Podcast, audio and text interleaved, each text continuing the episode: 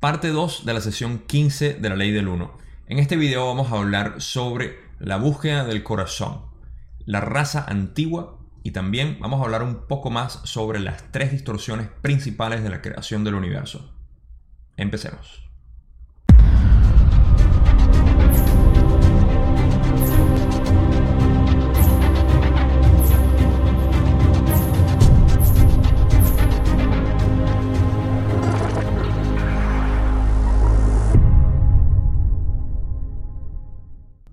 Este video va a ser mucho más corto de lo normal porque no hay tanto material que cubrir del resto de la sesión 15. Sin embargo, como ya dije, hay tres temas que me gustaría encapsular en un video particular como este y empezando por lo que es la búsqueda del corazón.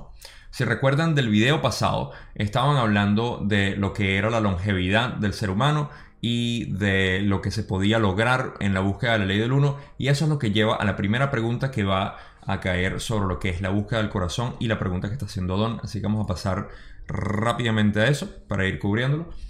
La pregunta es, ayer afirmaste, la cosecha es ahora.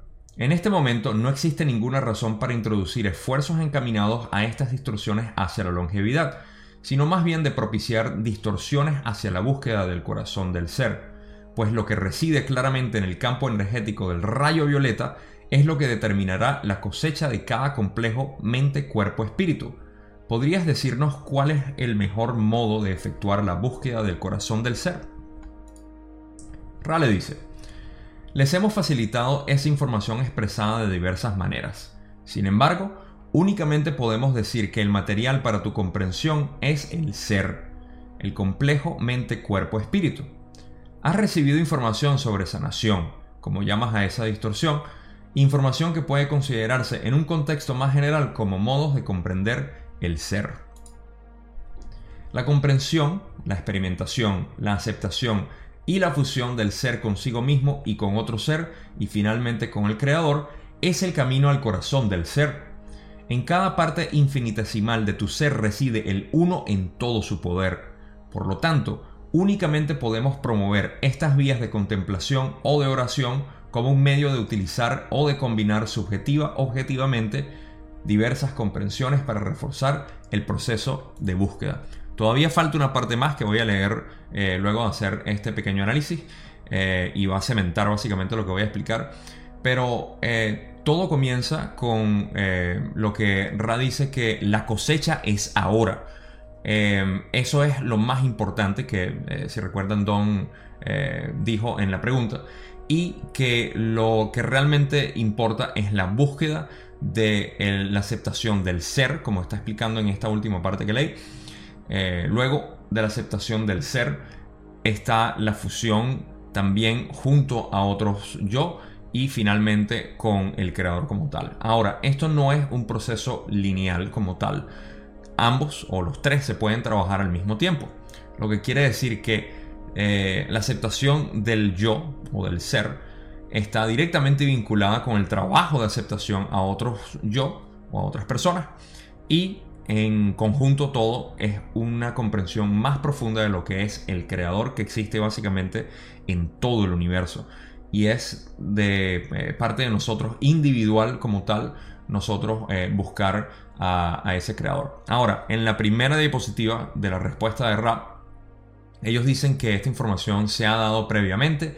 Esto lo hemos hablado en sesiones eh, anteriores, la 4, la 5 y la 10. Así que si no lo han visto, vayan a esas sesiones 4, 5 y 10, donde se dan disciplinas, eh, se explican conceptos y técnicas también, ejercicios por los cuales eh, empezar a aceptar al, ser y también a contemplar al creador como tal, que es básicamente lo que Ra explica aquí que el creador existe básicamente en todas las partes del ser, de nosotros, de otros, del universo, y ahí es donde comienza realmente la búsqueda del creador, ¿ok? Como nosotros lo percibimos. Muy importante eso. Ellos siempre están hablando de que cada quien tiene que expresar eh, la, visualización que tienen del creador como ellos lo, perciben, contemplarlo a su manera. Y ahí viene una multiplicidad de posibilidades de ver y admirar al creador. lo cual es como admirar una, em, una pintura o una obra de arte de cualquier tipo, ya sea música, escultura, es básicamente eso. Cada quien tiene una percepción distinta y con el creador no es muy eh, distinto. Eh, lo otro es lo importante que ellos siempre, siempre eh, hablan, que es la necesidad de contemplación, oración o de meditación como tal. Y es a lo que vamos en la última diapositiva, que es la, la última parte de la respuesta, y dice, sin tal método de revertir el proceso analítico, no podrían integrarse en la unidad las numerosas comprensiones obtenidas por esta búsqueda. Básicamente eso. O sea, sin, esa, sin, esas herramientas o esos métodos no se puede eh, integrar lo que es el producto eh, de, esa búsqueda, la comprensión de lo que se está buscando. Y, bueno, tiene que ver obviamente con, con esos métodos que una vez más están explicados en otras sesiones, pero es básicamente eso, es buscar al creador dentro de nosotros, en otras personas y en el universo, en, todo lo que vemos en realidad. Eso es lo más importante de aquí. Vamos a pasar a la otra pregunta. Ayer mencionaste también que cuando no hubo cosecha al finalizar el último periodo de 25.000 años, hubo entidades cosechables que escogerán la forma de entrar en la cuarta dimensión. ¿Podrías explicar lo que quieres decir por escogerán el modo de entrar en la cuarta dimensión? Ral explica. Estos pastores, o como algunos los han denominado, la raza de los mayores, escogerán el tiempo-espacio de su partida. No es probable que lo hagan hasta que sus semejantes también estén listos para la cosecha. ¿Qué quieres decir con sus semejantes estén listos para la cosecha? Ra explica. Estos seres se preocupan por sus semejantes, aquellos que no pudieron ser cosechados durante el segundo mayor ciclo. Ahora, eh, en estas diapositivas he puesto lo de mayores para simplemente poner que es una traducción de lo que es la palabra elder en inglés, que fue obviamente el lenguaje o el idioma por el cual se transmitió la información, ustedes lo saben. Eh, y eh, para mí, mayor no es el, término correcto, es más que todo como eh, las razas antiguas. Elder normalmente en este contexto quiere decir como los abuelos, los taitas que dicen en Colombia, eh, los, los, sabios, los conocedores, pero que son antiguos, que son viejos por, por conocimiento, ¿no? Y a eso es lo que se refiere. Vamos a seguir utilizando el término mayores porque esa es la traducción que estaba ahí y no la quise cambiar para no buscar otro tipo de sinónimo, pero eso es importante para mí resaltarlo. Em, lo otro es, bueno, ¿quiénes son estos? Los hablamos en la sesión 14, parte 1, si mal no recuerdo, donde se hablan sobre las cosechas anteriores y que no hubo cosecha. Hay otras sesiones donde hemos hablado de este tópico, pero eh, ahí se habla más que todo sobre, de nuevo, la sesión 14, parte 1, si mal no recuerdo, es donde hablamos de esta, eh, este grupo de gente que fue cosechado hace 25.000 años y que decidieron regresar en vez de quedarse en cuarta densidad. Vamos a seguir explorándolos a ellos en el resto de esta sesión antes de entrar en la última parte de lo que es este video y las conclusiones que quiero dejar con esa, última explicación. Pero eso es lo que son la raza mayor o la raza de los taitas para los colombianos que me estén escuchando ahorita. Es la mejor traducción que tengo. Don continúa. Hago esta pregunta porque he oído de la existencia de la raza de los mayores en el libro Road in the Sky, Camino en el Cielo, de George Hunt Williamson, y me pregunto si esta raza de los mayores es la misma de la que hablaba él. Rale dice, la pregunta se resuelve por sí misma, pues hemos hablado anteriormente de la forma en que se han tomado las decisiones que han hecho que estas entidades hayan permanecido aquí tras la finalización del segundo gran ciclo y de tu actual ciclo dominante. Hay ciertas distorsiones en las descripciones del que se conoce como Mitchell. Sin embargo, tienen que ver principalmente con el hecho de que estas entidades no son un complejo de memoria social, sino más bien un grupo de complejos de mente, cuerpo, espíritu dedicados al servicio. Estas entidades trabajan juntas pero no están completamente unificadas. Por tanto, no perciben completamente sus pensamientos, sentimientos y motivos respectivos, aunque su deseo de servir es del tipo es el tipo de deseo de la cuarta dimensión, lo que les une en lo que podrías llamar una hermandad. Ok, eh, Mitchell es el mismo nombre porque era conocido, George Hunt Williamson era conocido también como Mitchell O algo que no me acuerdo ahorita, eh, pero era, eh, era su segundo nombre. Por eso es que se refieren a él como Mitchell. Ya, como dije, hemos hablado de, de, ellos en otra sesión. Ra también lo dice. y la parte importante de decir aquí es que ellos decidieron regresar. Algo que podemos extrapolar de esta información que nos da es la naturaleza de, lo que ellos eh, planificaron, las entidades, que fue eh, eh, con respecto a, las entidades que quedaron aquí, parte de su ciclo, ellos decidieron regresar y mantenerse en, esta, en, este, en este ciclo, en esta última parte del ciclo maestro, el ciclo, los tres ciclos, los 75.000 años, por eso que hace una distinción ahí, pero se refiere a que ellos volvieron. Sin embargo, Ra hace la distinción de que no son un complejo de memoria social, así como son eh, otras entidades, como Ra, eh, precisamente, sino que son simplemente entidades que están vibrando en cuarta densidad, pero que decidieron regresar aquí. Entonces, de alguna manera, no se pueden, digamos, comunicar como se comunican los que han alcanzado una memoria social que es donde comparten pensamientos, emociones y experiencias en general.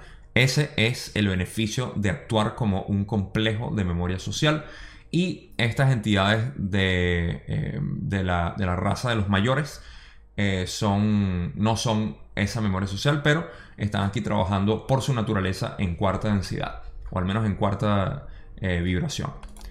Pasemos a la otra pregunta. Y dice, ¿existen errantes entre esta raza de los mayores?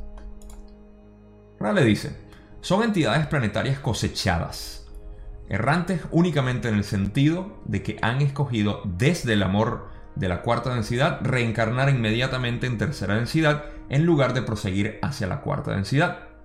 Esto les hace ser errantes de un tipo particular, errantes que nunca han dejado atrás el plano terrestre por decisión propia y no por su nivel vibratorio. Ok, otra información que podemos extrapolar de aquí es que a pesar de que las entidades son eh, errantes y los errantes eh, tienden a ser de sexta densidad en su mayoría, lo cual quiere decir que son parte de un complejo de memoria social. Esto es muy importante mantenerlo en mente para aquellas personas que se consideren errantes. Eh, ellos son errantes pero de otro tipo, únicamente porque decidieron volver, pero no de otro planeta como la mayoría de los errantes, sino de este mismo planeta y eh, se quedaron aquí básicamente. Entonces son errantes de un tipo, pero no por, em, eh, más bien por decisión propia, como dicen aquí, y no por estado vibratorio. Lo que quiere decir, o sea, lo que está, lo que está diciendo es que básicamente, por ejemplo, si alguien tiene que repetir tercera densidad, en este caso, lo hace por decisión de no estar vibrando en la frecuencia específica para poder vivir en cuarta densidad. Recuerden, para eso es que nosotros estamos aquí en tercera densidad, para poder eh, alcanzar cuarta densidad, vibración de cuarta densidad y poder residir en esa esfera planetaria que ya está activa y la cosecha está en progreso. Eso es muy muy importante mantenerlo en mente porque eh, de, otra, de lo contrario vamos a tener que reencarnar o irnos a otra esfera planetaria para poder alcanzar cuarta densidad. En cualquier caso, el punto es ese, que estos errantes que son de la raza mayor decidieron regresar aquí, no por, eh, por problemas en su sistema vibratorio, sino por eh, su libre albedrío de querer regresar y ayudar. Okay, eso es todo el análisis que voy a hacer ahí. Espero que tenga sentido. La siguiente pregunta dice, en el material proporcionado ayer mencionaste que la primera distorsión es el del libre albedrío. Existe una secuencia, una primera, una segunda y una tercera distorsión de la ley del 1.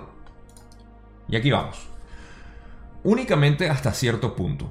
Pasado ese punto, las distorsiones son iguales entre ellas, en su multiplicidad. La primera distorsión, el libre albedrío, encuentra la focalización. Esta es la segunda distorsión, conocida por ustedes como logos, el principio creador, o amor. Esta energía inteligente crea así una distorsión conocida como luz. A partir de esas tres distorsiones se originan muchas, muchas jerarquías de distorsiones cada una de ellas con sus propias paradojas que deben ser sintetizadas, pero ninguna de ellas más importante que la otra. Ok, si ustedes han escuchado mi explicación o visualización de lo que es la creación como tal, lo cual hablamos en la sesión 13, parte 1, y también expuse en el grupo de Facebook cuando hablé de este, de este video y de la creación como yo la percibo sacada del contenido que tengo aquí de rap. Eh, pueden ver que la infinidad como tal tuvo la primera distorsión que es la conciencia o conocimiento.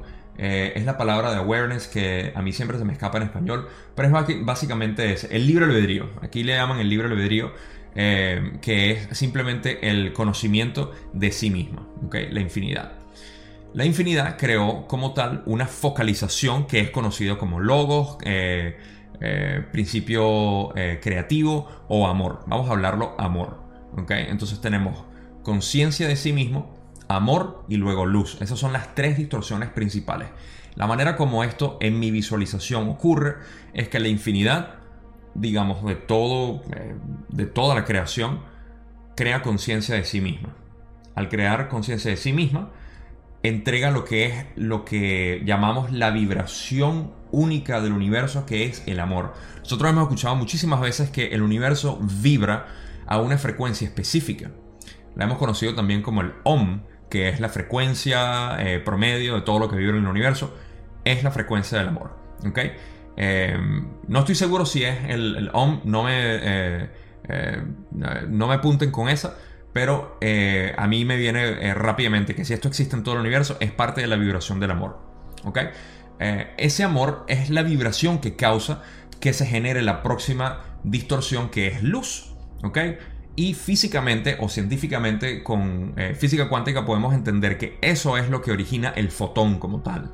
Es la luz, el principio fundamental de toda la creación material como nosotros la conocemos.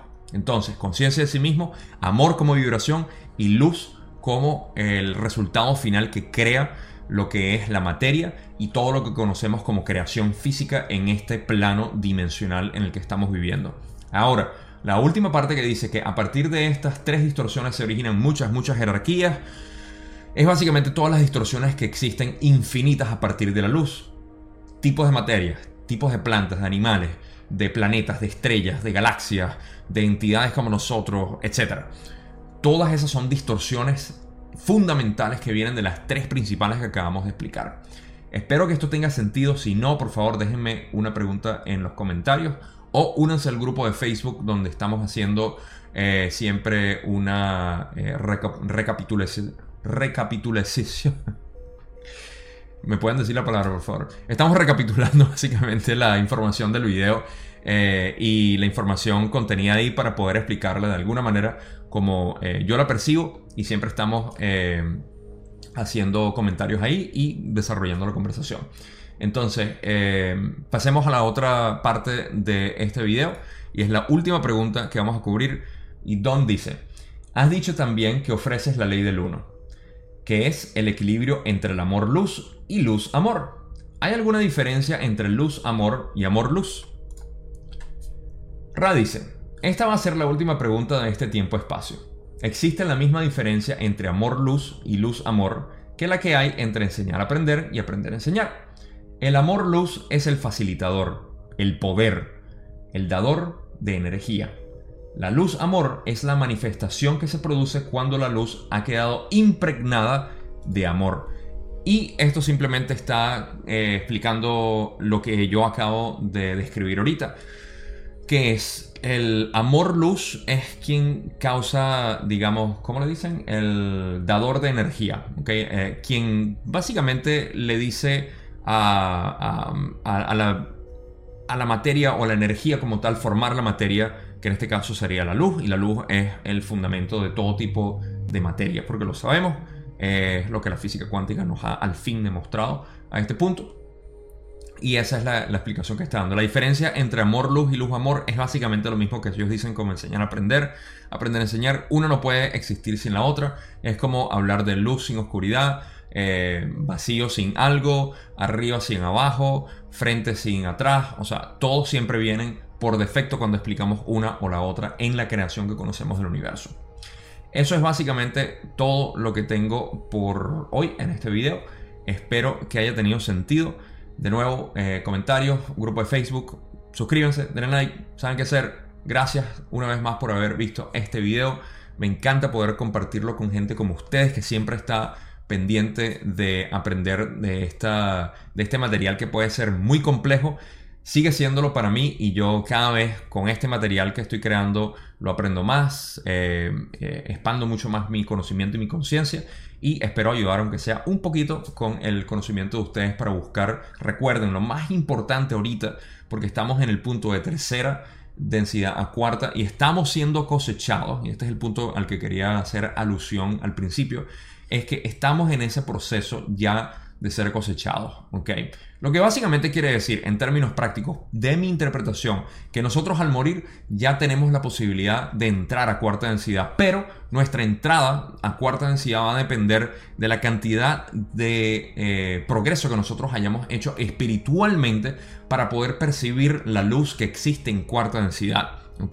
Recuerden que cuarta densidad no es otra dimensión distinta en otra parte de otro universo. Sigue siendo aquí en el planeta Tierra, solamente que las energías que básicamente están fluyendo como aire en el cosmos están eh, siendo potenciadas e intensificadas por el Logos, en este caso el Sol, y la galaxia también está colaborando porque estamos terminando todos los ciclos y esa energía está disponible ahorita para nosotros residir ahí. Pero si la luz es, digamos, muy brillante, no vamos a poder eh, ver porque vamos a estar eh, encandilados con eso. Así que no se encandilen, sigan haciendo tu trabajo, busquen el creador, sigan amando incondicionalmente todo, absolutamente todo. Sobre todo en este 2020 que hay tanto, eh, tanta división y tanto conflicto, hay que amar todo y hay que apreciar todo. Eso no quiere decir volverse débil, pero quiere decir simplemente entender, aceptar, comprender y por ende amar. Con eso los dejo, no será sino hasta la semana que viene con la sesión 16, que hablaremos. Se les quiere mucho.